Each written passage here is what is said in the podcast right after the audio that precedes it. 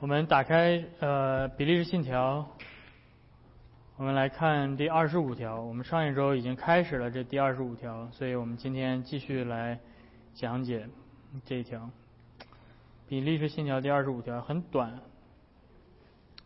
有的话打开之后，我们可以一起来开声读一下。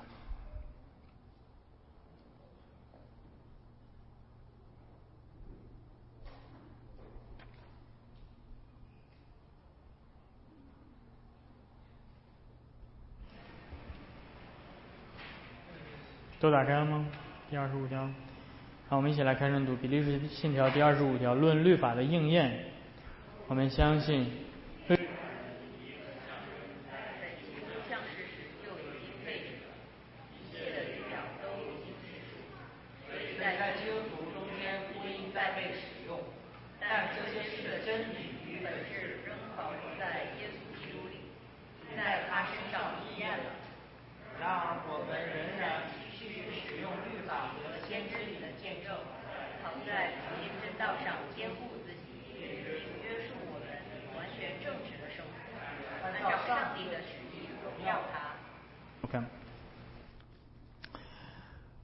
上一周讲了律法的三个划分，对吧？谁还记得摩西律法怎么划分？OK，道德律、礼仪律、民事律，或者对吧？顺序无所谓。那 当我们谈到当比利信条说这个一切律法的一切的礼仪和象征在基督降世时就已经废止了，这里面指的是哪些部分废止了？礼仪律废止了，民事律废止了，道德律有没有废止？没有。嗯，我上周有讲为什么道德律没有被废止吗？没讲吗？我没有太仔细讲道德律，对吧？OK。嗯，Yeah，因为 OK，所以这个呃，这这是很好的哈，这个划分。然后我们讲的律法的废止的时候，讲的是礼仪律和民事律。什么是礼仪律？关于圣殿献祭的一些的律法，那么就是啊，包括节期，包括饮食，包括割礼，这些都属于礼仪律啊，就是关于在旧约时候如何呃，就跟宗教相关的，可以这样说。那民事律指的是什么？处理纠纷的，对吧？跟这个民事法律相关的，这就是跟社会的公益相关的这些，对吧？那所以这这两个这两个部分的摩西律法都因着耶稣基督被废止了。嗯，我们谈到律法的废止的时候，嗯，谁能够简单的举一些举一些例子，举一些例子来证明为什么旧约的律法是？被废止？哪些经文提到了旧约的旧约的律法被废止？能想到？希伯来书。啊，还有什么？马太福音，马太福音说什么了？还记得马太福音说的是什么？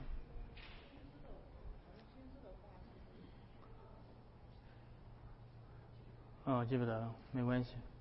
啊。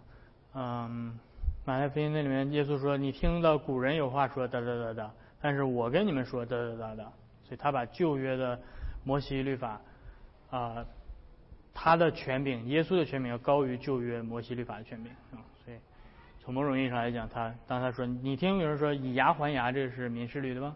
但是我告诉你们，你们别人打你左脸右脸也给他打。”所以我的标准，我的律法，我给你一个新的律法，这个律法的标准是超过以牙还牙，以眼还眼的。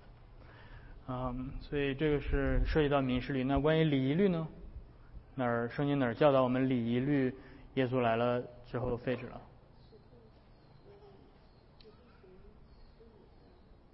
使徒行传十五章。OK，挺好的地方。使徒行传十五章说了什么事儿？耶路撒冷会议。耶路撒冷会议之后，当时他们讨论的是什么？关于。关于割礼的问题，对吧？割礼到底要不要继续？很好，你们知道这这几个比一些比较有重要的地方，对吧？我就是检验一下，看看你们有没有好好听课，对不对？嗯，OK，那今天我们来讲这个律法的延续哈。那我们讲到律法的终呃废止之后，我们要讲律法的律法的延续。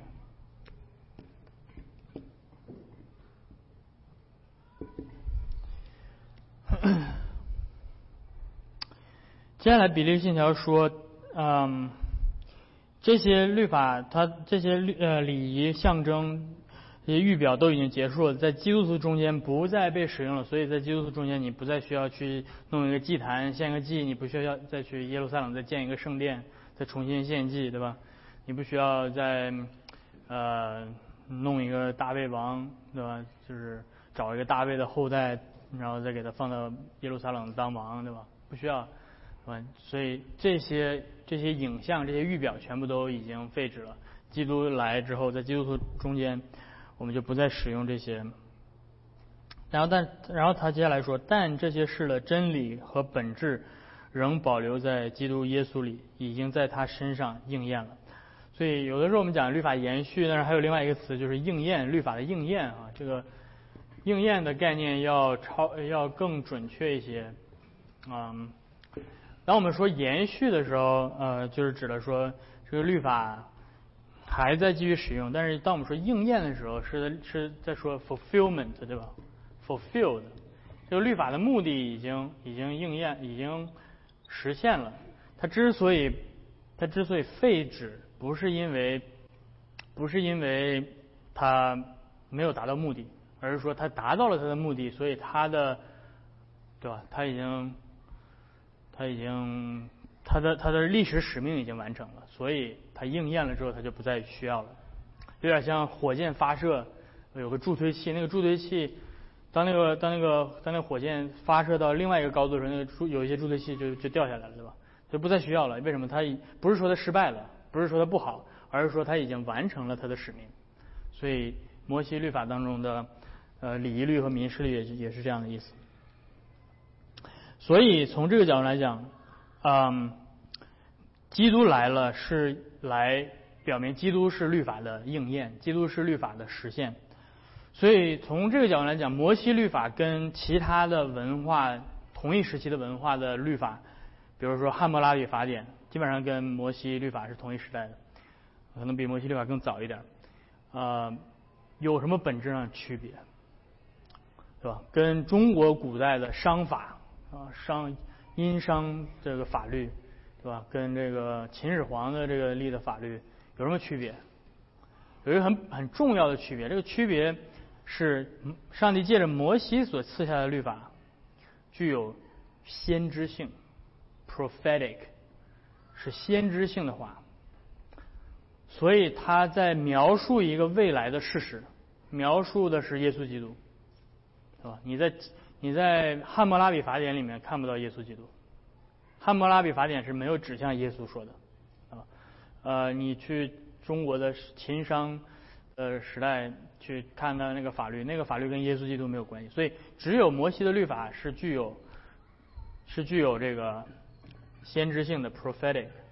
咱能整一个颜色重点的笔吗？不行，这俩黑的都不好。嗯。所以这个是很重要的，对吧？当我说摩西律法是 prophetic 是有先知性的，我其实就是在说摩西律法是有预表性的，typological，对吧？这两个是是一个意思。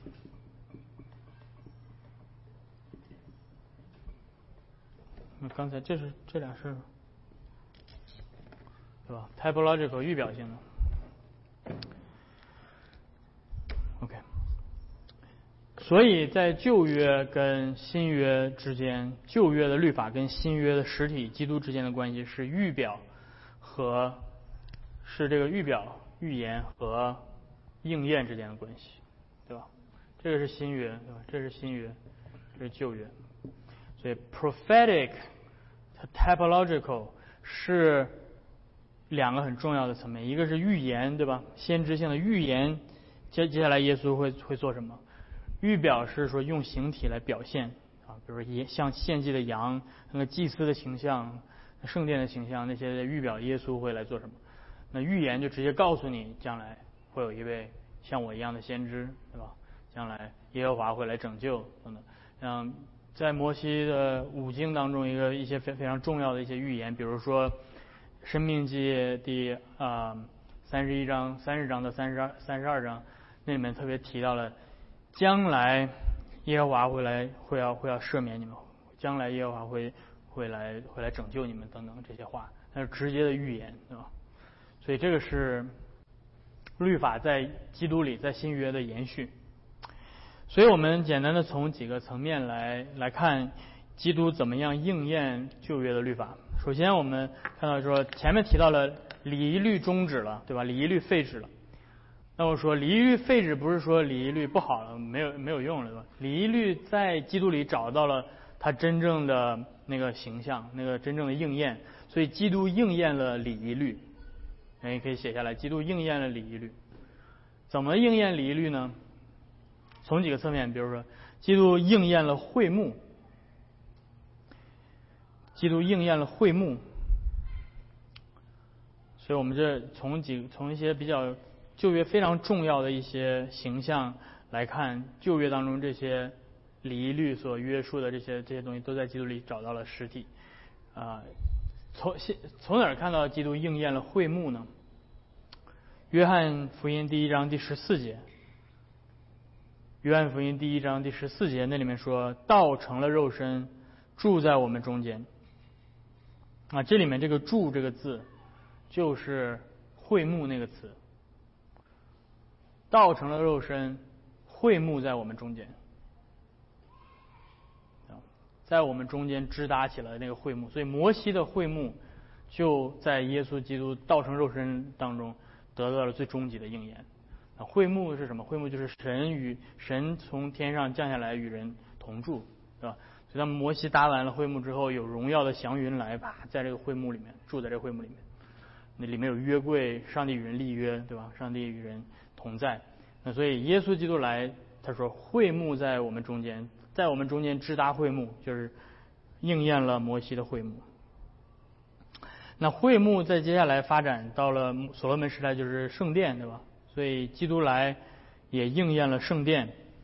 约翰福音第二章第十九到第二十二节，耶稣说：“你们拆毁这圣殿，我三日之内要再再建立起来。”犹太人说：“这殿四十六年才建成的，你三日之内就建起来吗？”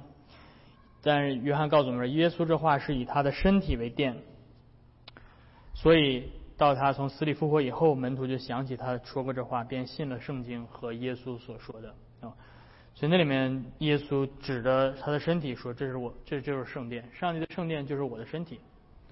那个你们建起来的那个圣殿已经废止了，已经不要了，对吧？你们把这殿拆了吧，没有用了。现在我来了，我的身体才是真正的圣殿。所以，所以这就提到了就是废止和应验之间的相互关系。如果律法在基督里应验了，它就废止了。”基督也应验了献祭系统和祭司，希伯来书第七章第二十八节。希伯来书第七章第二十八节，那里面说，律法本是立软弱的人为大祭司，但是在律法以后启示的话，是立神的儿子为大祭司，乃是成全到永远的。所以在这个献祭系统里面，这个旧约当中立位的祭司，所有这些形象都是指向上帝的儿子为大祭司的那个形象。所以，所以。所以，当这个终极的大祭司出现的时候，之前的这些小祭司，就是立位祭司就不再需要了。所以今天，对吧？你不用再去耶路撒冷找一个立位人说：“给我帮我献只羊吧，我帮我赎罪。”不需要啊，因为今天耶稣已经献了最最终极的那个祭，他是那个最终极的大祭司啊。然后耶稣同时也是祭物，还记得施洗约翰指着他说：“这是上上帝的羔羊，除去世人的罪孽。”礼仪律很很好说，对吧？礼仪律你们读希伯来书，基本上都都能够啊都能够搞定了，对吧？那接下来是耶稣基督如何应验民事律啊？民事律。所以刚才我们看到的是一个是礼仪律，哎，咋写？忘了。一律，一个是民事律，对吧？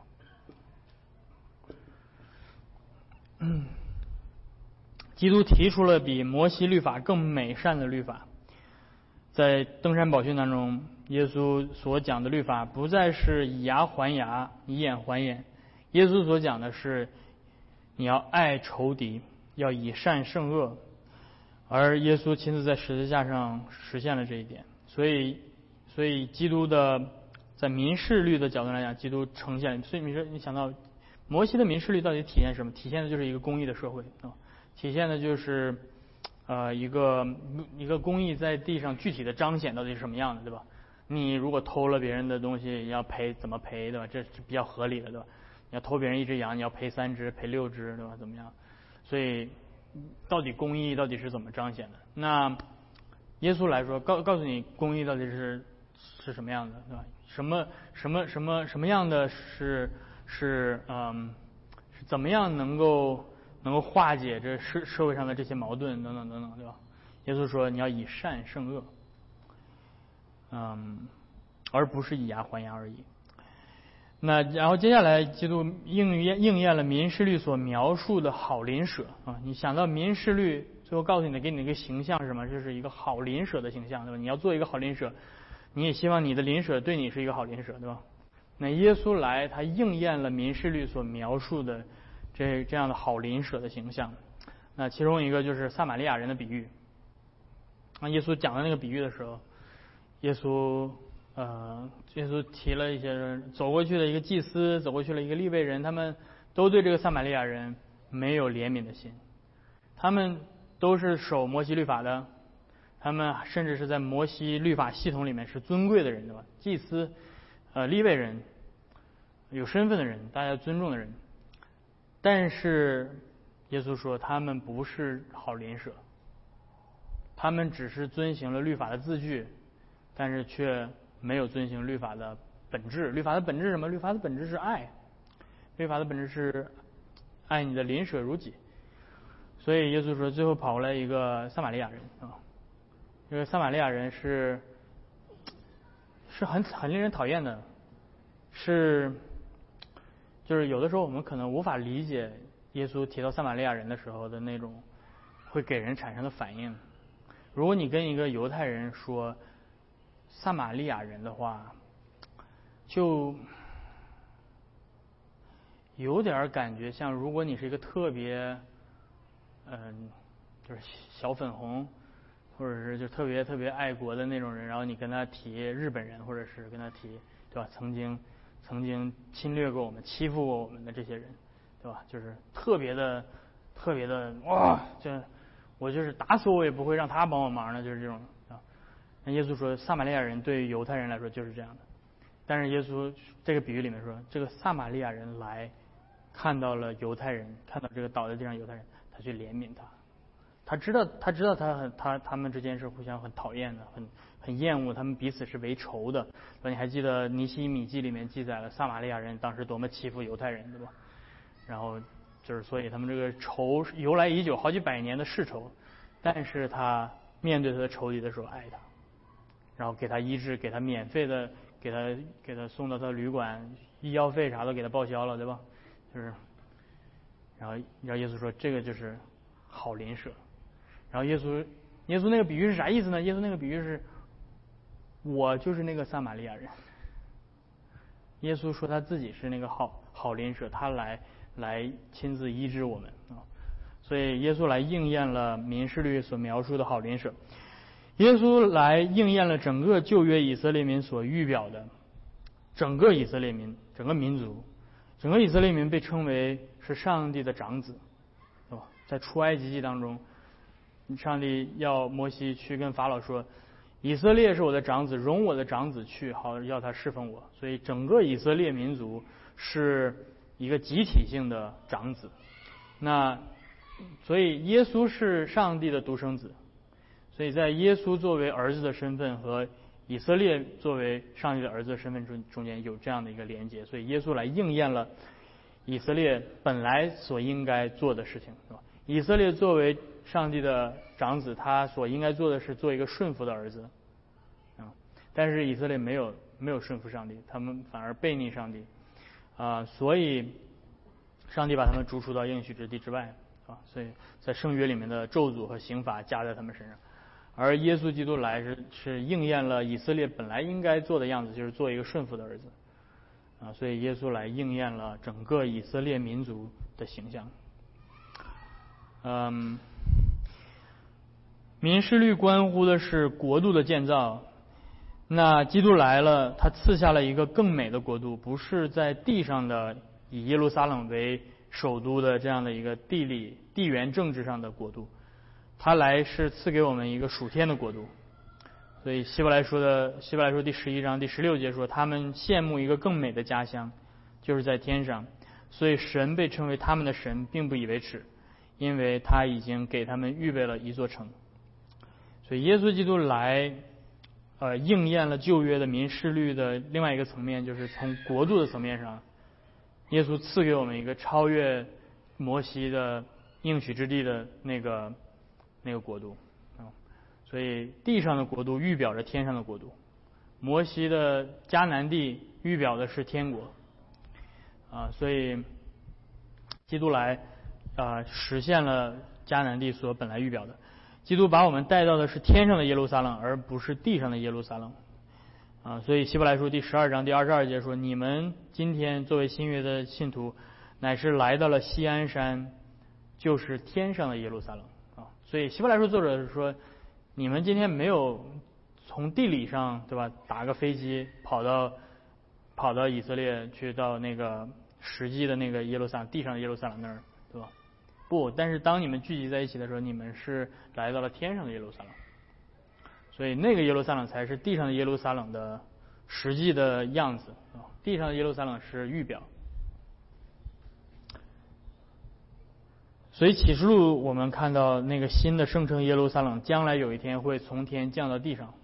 当我们说天的在天上的时候，我们所说的并不是诗意性的文学表达，有的时候，很有一些人会认为，基督教谈很多这种属天的东西，就是是一种 poetic real，就是这种 poetic language，就是用诗意的方式去表达一个美好的向往，但实际那个东西并不存在。但是启示录告诉你是错的，天上耶路撒冷是最真实的，因为天上耶路撒冷将有一天要降到地上来，而要要要要要要怎么取代这地上所有的一切。所以那个是更真实的，对吧？今天很多人说，如果基督教不去改变地上的东西的话，那么基督教就很虚无缥缈。原因在于他们都都是这个启蒙运动的后代，对吧？今天启蒙运动受了费尔巴赫的影响和费尔巴赫的徒弟马克思等等的影响，就是天上的，就是以前在费尔巴赫之前，是吧？天呃，基督教所谈的天属天的国度等等的这些，大家都认为这是 reality，至少在哲学的角度来讲。Metaphysics 形而上学是真实的，对吧？如果你在柏拉图的世界世界观里面也是，嗯，呃，理念界的东西是是现实的，它的真实的程度跟跟我们今天感官界所触碰的是一样的，是都是真实的。但是从费尔巴赫之后，费尔巴赫说，所有宗教里面所谈到的天或者是呃神，这些都不是真实的，都是我们自己的思想的投射。一种投射，所以天是虚无的，没有天，没有神，那都是假的，有的只有物质，只有今天的物质，所以马克思跟着来就是唯物主义，对吧？那那今天很多的就这种思想，就是就算是很讨厌马克思的人，他也会受到这种思想的影响，他就是认为基督教现在就需要怎么样对这个感官界产生影响，啊，我要改变这个物质世界，啊。那，那所以所以，如果你只是谈天，只是谈上帝的国，这听起来是是很虚的东西啊。但是圣经不允许我们这样想啊。圣经告诉我们，将来那个属天的耶路撒冷会从天而降，会压碎世上一切的现实，最后那个是成为一个真正的现实，新天新地的现实。所以，所以对于我们来说，天国不是。一个诗意的表达，而是末世的一个现实，末世的现实。末世是啥意思呢？末世的意思就不不只是哲学上的形而上，而是历史性的未来。如果是历史性的未来，如果是哲学性性的形而上，它永远掉不到地上来。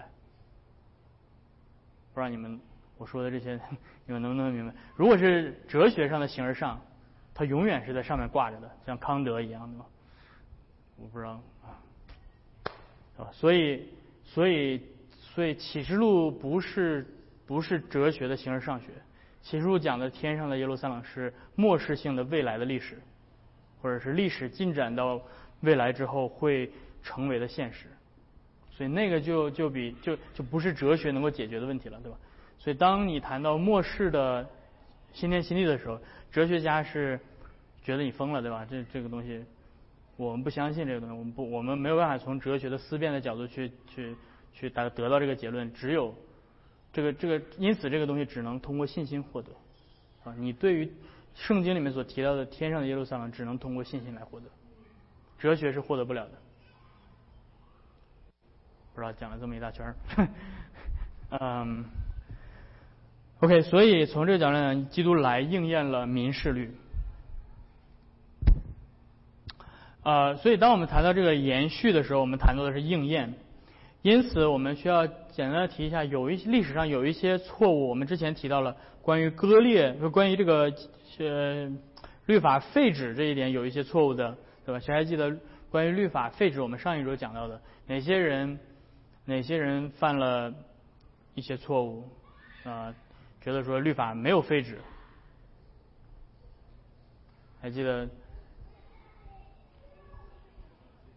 天主教，OK，所以把旧约的礼仪律又拿到今天新约教会来，然后又现呃犹太教对吧？啊犹太律法主义，今天新约的信徒依旧要行割礼等等对吧？那现在我们要谈的是在律法延续这个层面上也有一些错误的教导，就是认为律法完全的没有延续对吧？一刀切。那这种这种错误有有这样有这样几个，一个是初代教会的一个异端叫做马基安主义。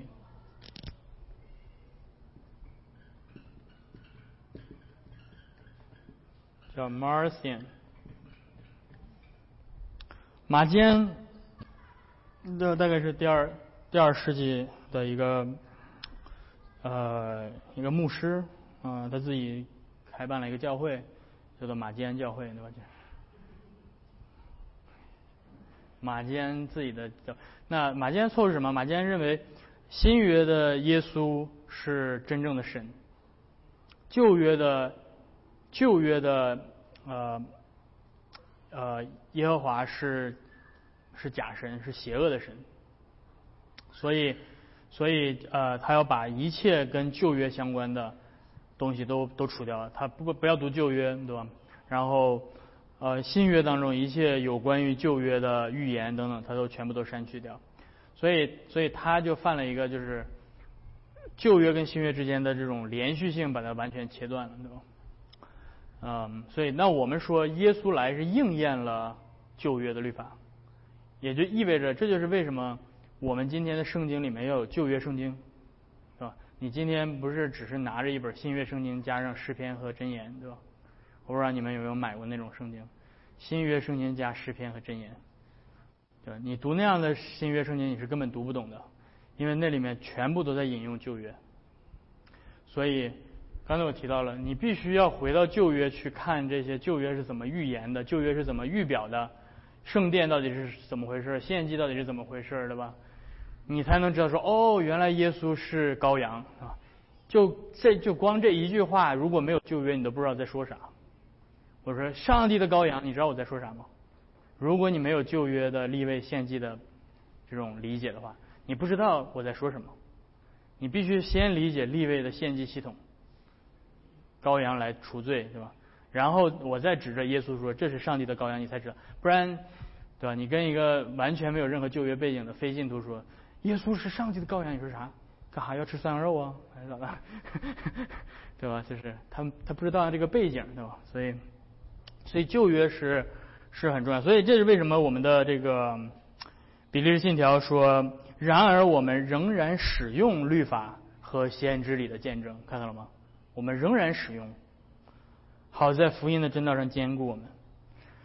律法的废止和律法在基督里的应验，绝不意味着旧约跟新约之间毫无关系。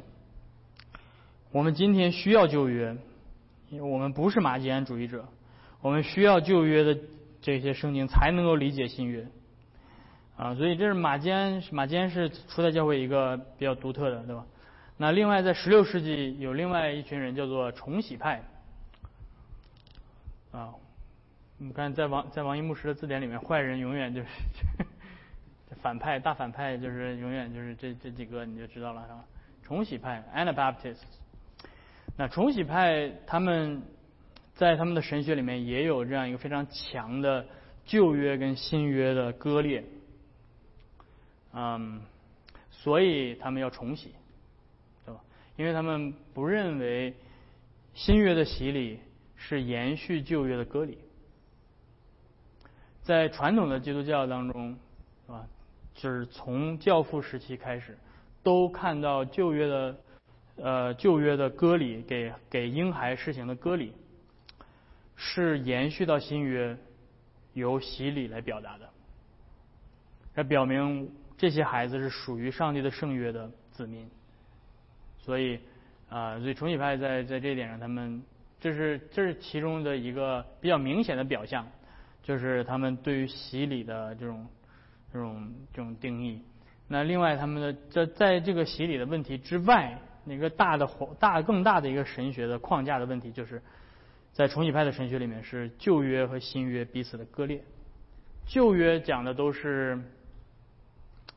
关于血统啊，关于土地啊，关于这些很 physical 的这些东西，到了新约讲的全部都是属灵的东西，信心、诚意，讲的都是救恩、灵魂的救恩，所以，所以旧约跟新约之间是彼此不相关的啊，所以这是重启派的神学的啊一个错误，就是打破了这种这种连续连续性。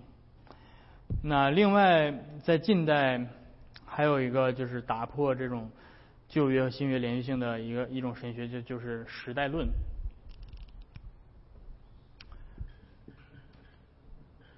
时代论叫 dispensational dispensationalism。那时代论是在十九世纪，嗯，主要是在美国发展出来的一一套神学。当然是从英国啊传跟英国传过来的，对吧？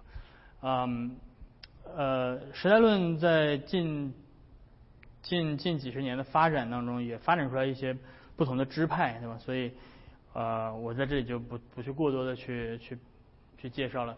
我在这里面呃主要说的，但是不管是怎么样，有古典的时代论，有一些比较呃渐进的 progressive 的时代论，还有还有现在有一些叫。有一些人给起名叫可能叫什么 covenantal 时代论或者怎么样的，就是他开始往改革宗的传统的这种圣约神学开始慢慢的靠拢，但是，但但是时代论的神学的最根本的一个一个一个一个神学的基础的点是在于，上帝旧约的百姓跟新约的百姓是两个不同的百姓，这是时代论神学，就是也就是也就是把旧约跟新约把它。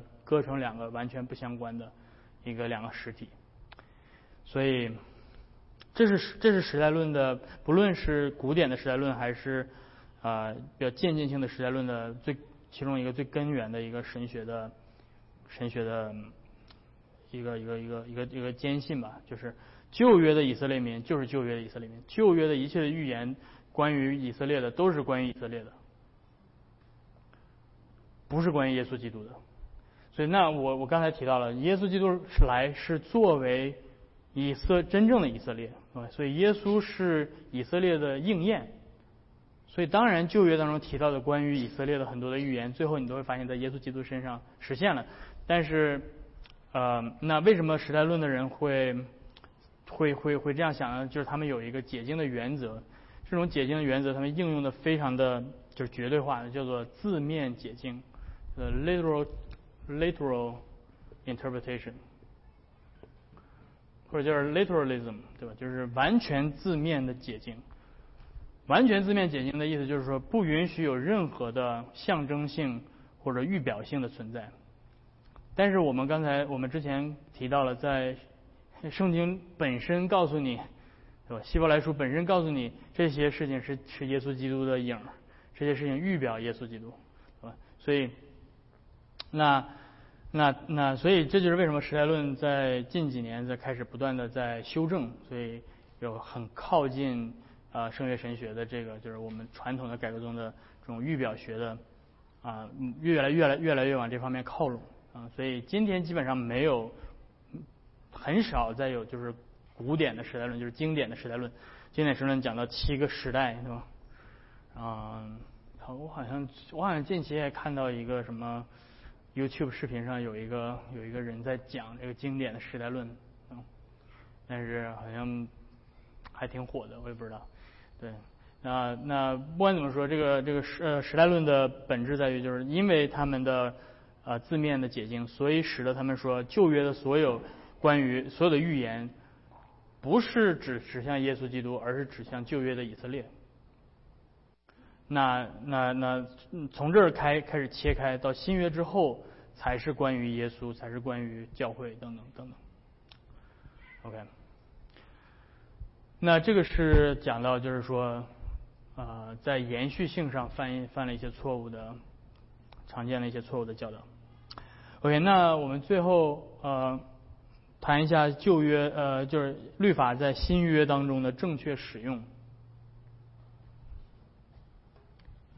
律法到底在新约当中怎么正确使用？我们刚才谈到了律法的划分，谈到了律法的废止，谈到律法的延续。那到底律法在嗯新约当中该如何的使用呢？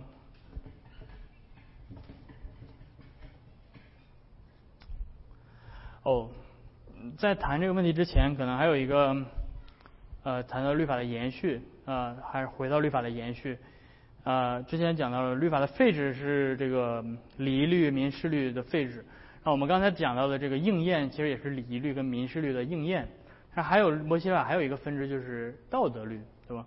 那道德律我们之前讲的就是，就指的十诫，对吧？简单的来讲，指的十诫。那在实践当中，我们怎么来看律法的延续性跟废止？首先，呃，为什么道德律道德律是没有被废止的，是吧？我们我们我们简单来来思思考一下道德律。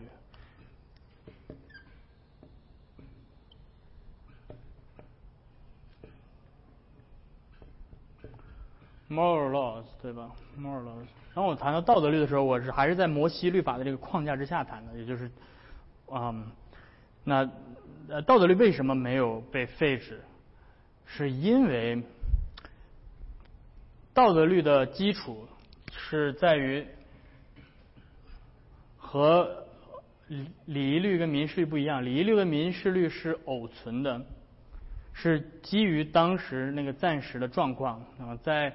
在这个呃，耶稣基督还没有到来之前，在预表的实体还没有到来之前，在那个暂时的预表阶段加上去的，所以他们本身不是具有永恒性的。但是道德律之所以没有改变，是因为道德律的基础是上帝的自然律 （natural law）。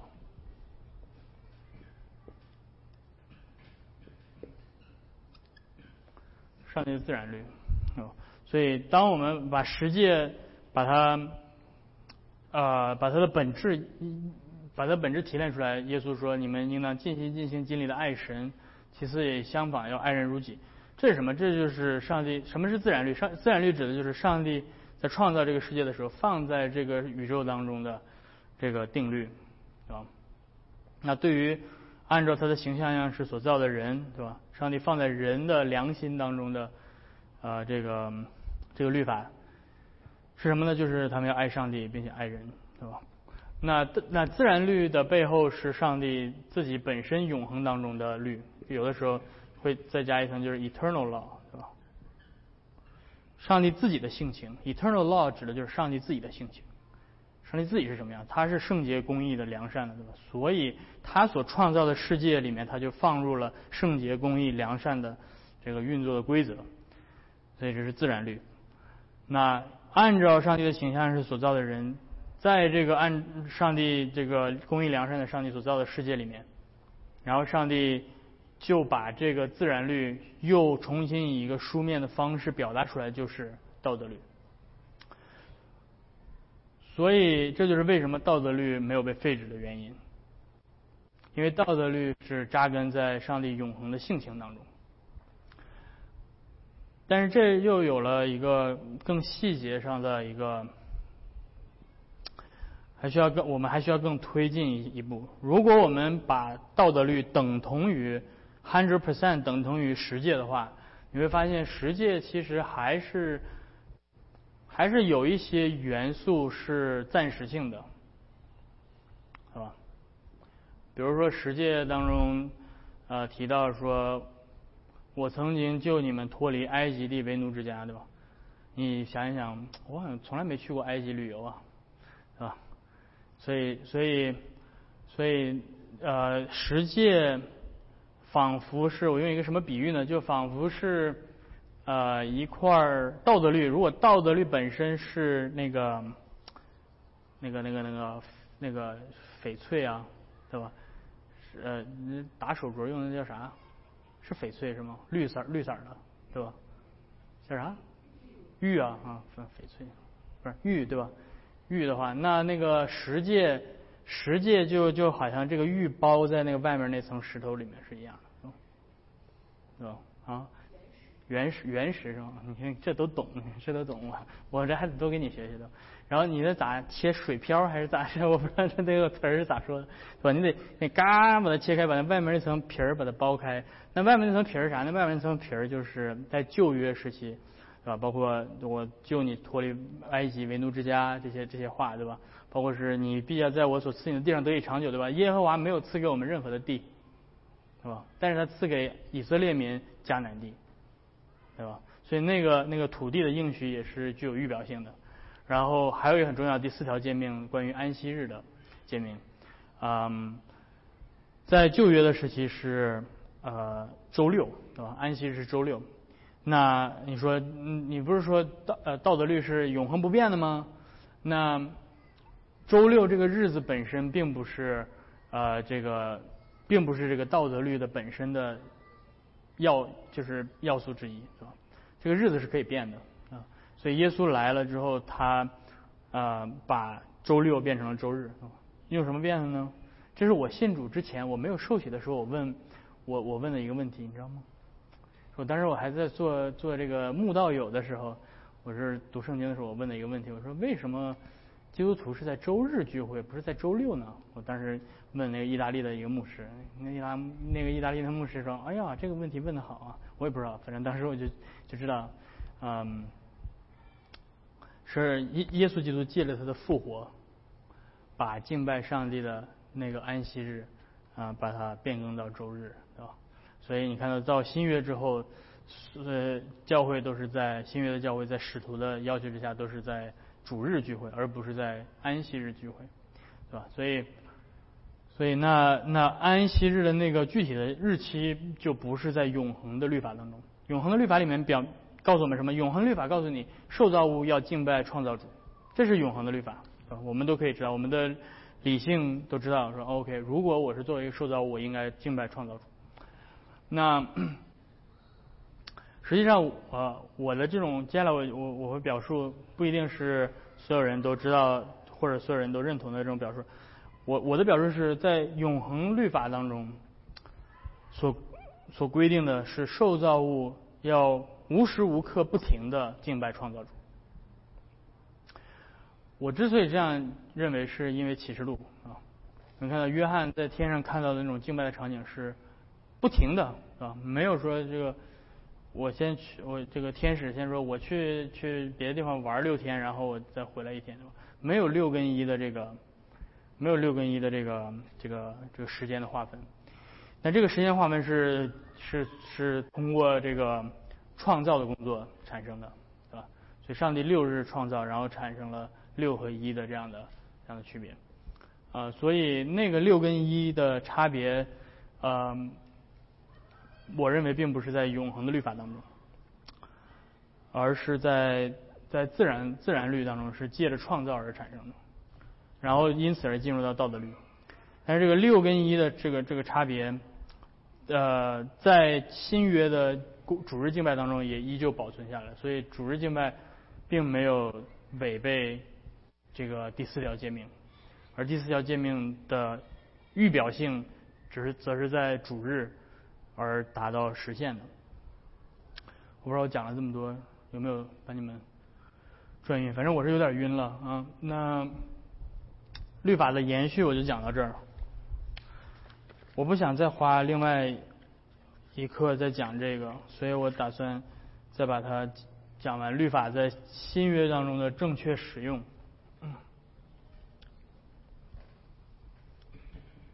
律法在新约当中的正确使用。从礼仪律和民事律的角度上来讲，啊，我们还是刚才这种道德律对吧？写汉字有点。Moral ceremonial。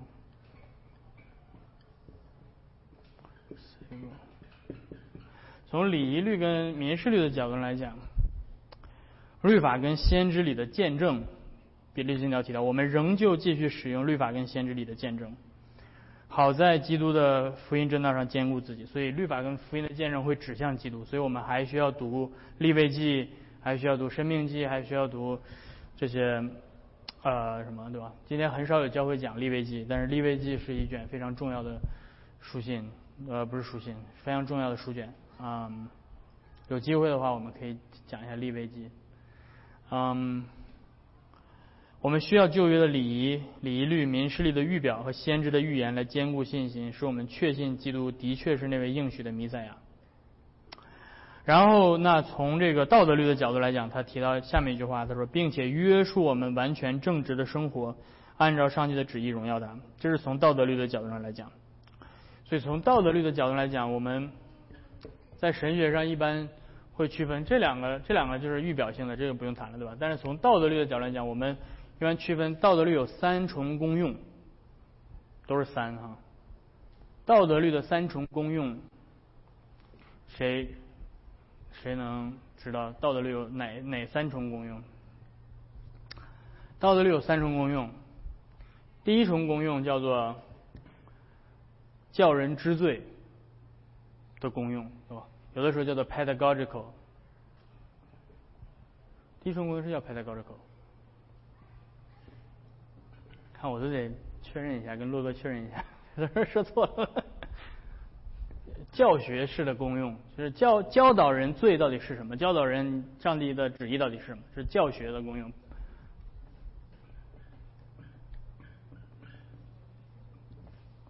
我写的对不对？第二重功用叫做 social 或者叫 civil，就是道德律怎么应用在今天的民事上，对吧？嗯，国家制怎么制定法律是吧？偷东西到底要罚款多少？是剁掉四根手指头还是三根手指头，对吧？就是这种。然后那第三重功用叫做第三重功用，叫做这神学上就叫做第三重功用。但是它指的是什么呢？它指的有没有一个好的词词来表达？就是。normative 哦，OK，规范性的，规范基督徒怎么生活的。它它它跟第一重功用有一个区别，第一重功用主要是呃告诉你你你做你你哪儿做不好了，对吧？你叫叫你知罪。但是第三重功用告诉你的是你应该做什么，对吧？你应该怎么做，就是规范性的，规范性的应用。规范性的功用，所以这三重功用：第一重教人知罪，第二重民事关系和法律，第三重成圣生活的向导。所以，所以道德律的第一重功用是叫我们知罪。为什么我们需要道德律的第一重功用？基督徒需不需要道德律的第一重功用？需要。为啥呢？因为我们还在罪身当中生活，对不对？我们还活在罪罪身里面，我们还没有。呃身体复活，所以我们还在与罪挣扎，所以我们需要知道自己的罪。啊，我们需要律法来不断的谴责我们、杀死我们，好叫我们逃向基督。这就是为什么在公共敬拜的礼仪当中，有宣读律法、有公共悔改、有赦罪，这是整个基督徒生活的必要必要的一部分，对吧？如果你一辈子参加的这个教会从来没有宣读过律法，从来没有呼召你悔改，你从来没有来到教会悔改过你的罪，从来没有听到过上帝赦罪的宣告。啊，你这辈子这基督徒生活不知道咋过的，对吧？这是整个，这是整个基督教的核心的东西，对不对？但是今天有多少教会还在做这个事情？没有了，没有了。来到教会就是唱唱歌、跳跳舞，然后这个做做见证分享，然后聊聊怎么样改变自己的生活，对吧？就就结束了。没有赦罪的福音，没有认罪悔改，没有这些。呃，这是道德律的第一重功用。道德律第二重功用，呃，这重功用不是经常被人谈起，所以我也不是特别的专业，对吧？但是，但是这重功用在很多的层面上是很重要的。这并不是说我们要直接把摩西律法拿来应用在，比如当今的美国社会，对吧？不是这个意思。民事关系当中，我们可以把道德律的原则，记住我们还在谈道德律，我们可以把道德律的原则应用在社会层面上，例如不可杀人，对吧？所以你从应用这个这个层面上，你就知道说，OK，比如说今今天在美国，对吧？有很多这种支持堕胎的这些法案等等，对吧？就知道说，OK，这个是不符合道德律的。所以，所以，所以的确，道德律在今天的社会当中是有应用的。啊，比如说，呃，十诫告诉我们不可奸淫，所以你觉得在美国这种色情行业的合法化？对吧？而且是非常非常泛滥的，对吧？你这全世界的这个色情行业的发源地，对吧？就是从美国这儿来的，啊，你就知道说，OK，这个是不不符合上帝的道德律的，不可做假见证陷害人。所以你会看到国家是否有这样的，就是我们的社会是否有这样的这样的意识，在媒体上的虚虚假言言论，呃，私下的这种不实指控是反是违背道德律的，是吧？所以，因此，基督徒应该可以，也应该在政府和国家机构当中去参与啊，这个整个社会的建造，并且在社会层面上起到积极的道德推动作用，这是应该的，基督徒从来不应该去把自己封闭在一个这个小四合院里面，就是修道院里面，就天天就自己读经祷告，是吧？第二重功用告诉我们，律道德律的第二重功用告诉我们，我们是有这样的道积极的。道德推动力的对这个社会，是吧？但是这并不意味着我们可以借着我们使用第二重功用，在地上建造上帝的国。这两者是不相关的。就是我既可以作为一个基督徒，全心的盼望着上帝的国度的降临，同时我在这地上可以积极的参与这个社会的建造，而不会把这两者混淆。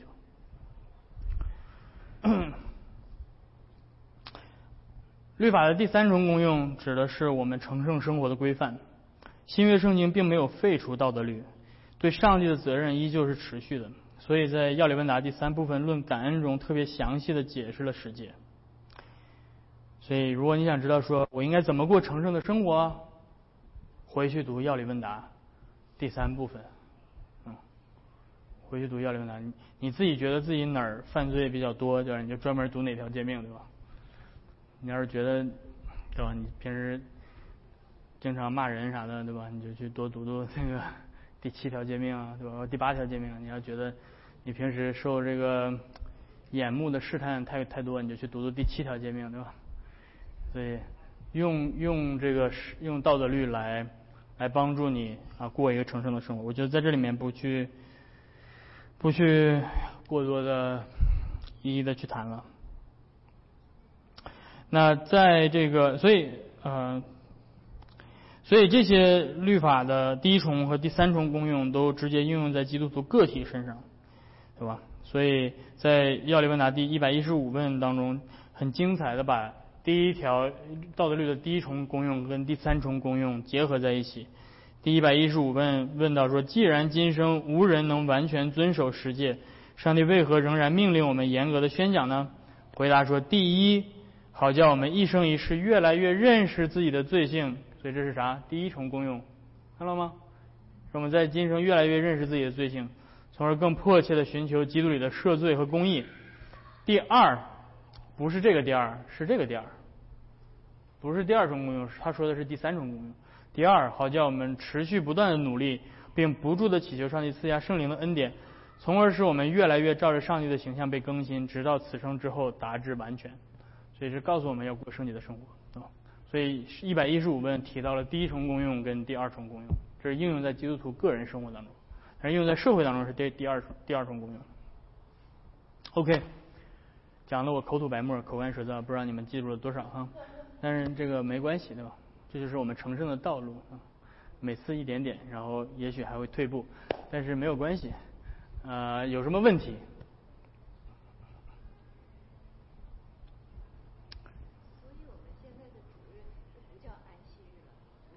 你可以，你可以叫它安息日。主日是安息日的实体。对。基督徒的安息日，Christian Sabbath，有清教徒们喜欢这样说。对，嗯，你或者你可以说旧约的安息日是预表，新约的主日是实体。可以。现在，现在我们这个。正常的法律给你两个安息日，对吧？一个是犹太人的安息日，一个是基督徒的安息日。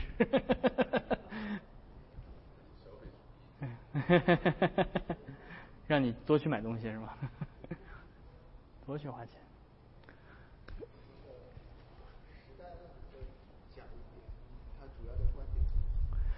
时代论的主要观点是什么？是嗯嗯。他之所以被称为叫做时代论，是因为一开始的时候，它把整个人类历史划分为七个时代，对吧？亚当的时代，然后什么挪亚的时代，然后摩西的时代，大卫的时代，然后然后怎么样的时代？嗯，他的我觉得他的主要的问题，从各种从几个角度来讲吧，我可能我我讲的嗯没涵盖的话，可以问问其他人，洛哥可以补充一下。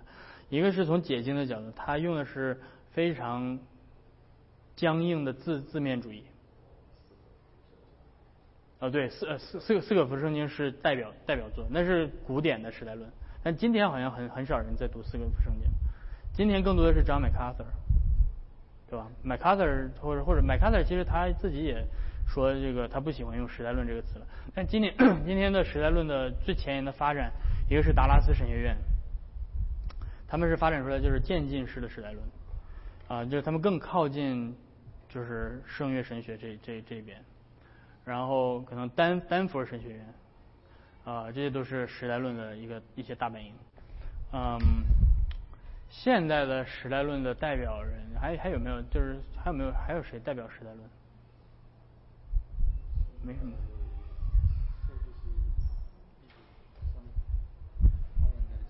比较 popular。哦，对，New Covenant Theology。接收了 covenant theology，把它改变一下。对，你刚说的最重要观点就是教会。教会和以色列。跟教会是两个不同。你看，这是对，这是今天最流行的、最流行的，就是本质的神学上来讲，就是教会是教会，以色列是以色列。所以，嗯，在圣约神学的角度来讲，旧约的以色列在新约的延续是教会，或者说。或者说旧旧约时期的教会就是以色列，但是在时代论的神学或者在现在的时代论神学里面，旧约的以色列的延续是今天还在中东的以色列国，而不是而不是新约的教会，新约教会是跟这儿完全没关系的，对吧？所以这种这是这是两套完全不同的思思路，所以他们会把旧约的很多预言读到现代的以色列这个这国家上，而不是读到教会身上，对吧？但是你如果看那个，呃，就是传统的教会的这种，对吧？从使徒时期，从你去看，呃，使使徒保罗就就会说，对着对着加拉太这帮外邦人说，你们是，对吧？这个你们的母亲是天上的耶路撒冷啊，对吧？他说那些犹太人他们是为奴的，他们是夏甲的女儿，你们是萨拉的女儿，萨拉的儿女，对吧？所以。所以他是把他是把加拉太人说成是萨拉的儿女，反而把这个土生土长的以色列人说成是夏甲的儿女，对吧？所以所以保罗的神学是新约的教会是延续旧约的以色列，而不是其他的。对，大卫倒塌的帐篷，嗯，你说。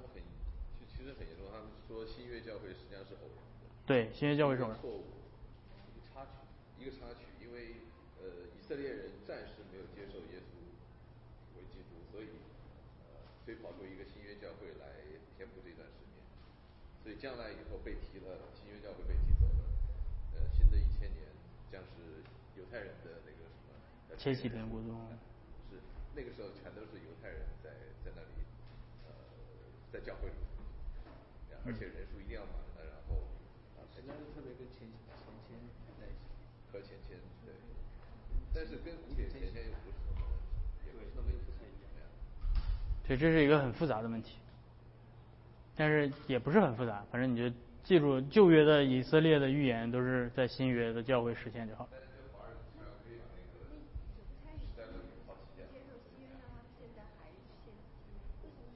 没有献祭了。可以。对，你问了一个非常好的问题，这就是你给犹太人传福音的时候，你就这样问他就好。那你没有献祭，你的罪还在啊？他就傻了，是吧？就是他他，所以现在犹太教就变成像伊万加勒口是一样的，上帝上帝爱我，上帝赦免我，上帝就是老爷爷的，这都是这样。他们没有办法实罪，对。他们没有袋鼠，没有袋鼠，没有袋鼠的犹太教，就就就，嗯。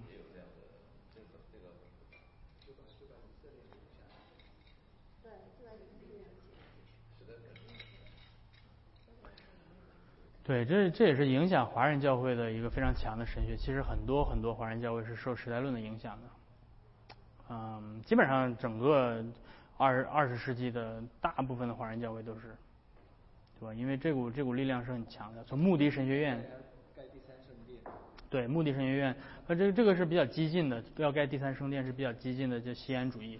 但也有一些没有那么激进的，就是，但是他们总体来说就是觉得说，啊，以色列才是上帝的选民。教会不是，教会是 Plan B，教教会是就是选民选民选民没给上帝面子，上帝就 就说那算了吧，那 那我再再去找找别人吧，这种感觉啊，对，所以呀，不过这个这个很好问题，我们可能以后有机会花一点时间专门去讲一下时代论的问题，或者更更更大一点就是整个末世末世末世论的问题，这是一个末世论的问题。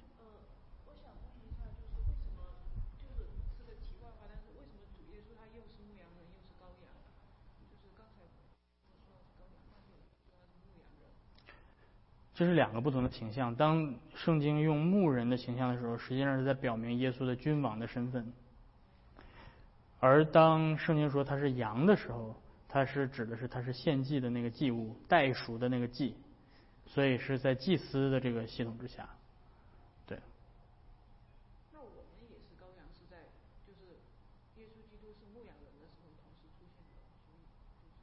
对，就是这些这些语言，它是象征的语言，就是它可以同时是好多好多东西，对吧？耶稣说，他还说他是羊的门，对吧？这一他既是牧羊人，又是羊，又是羊的门，所以所以就是羊的门就是羊圈的那个门呢。对对对对，所以这些语言是象征的语言，就是你不要把它就是固定死了，它如果是这个就不能是另外一个。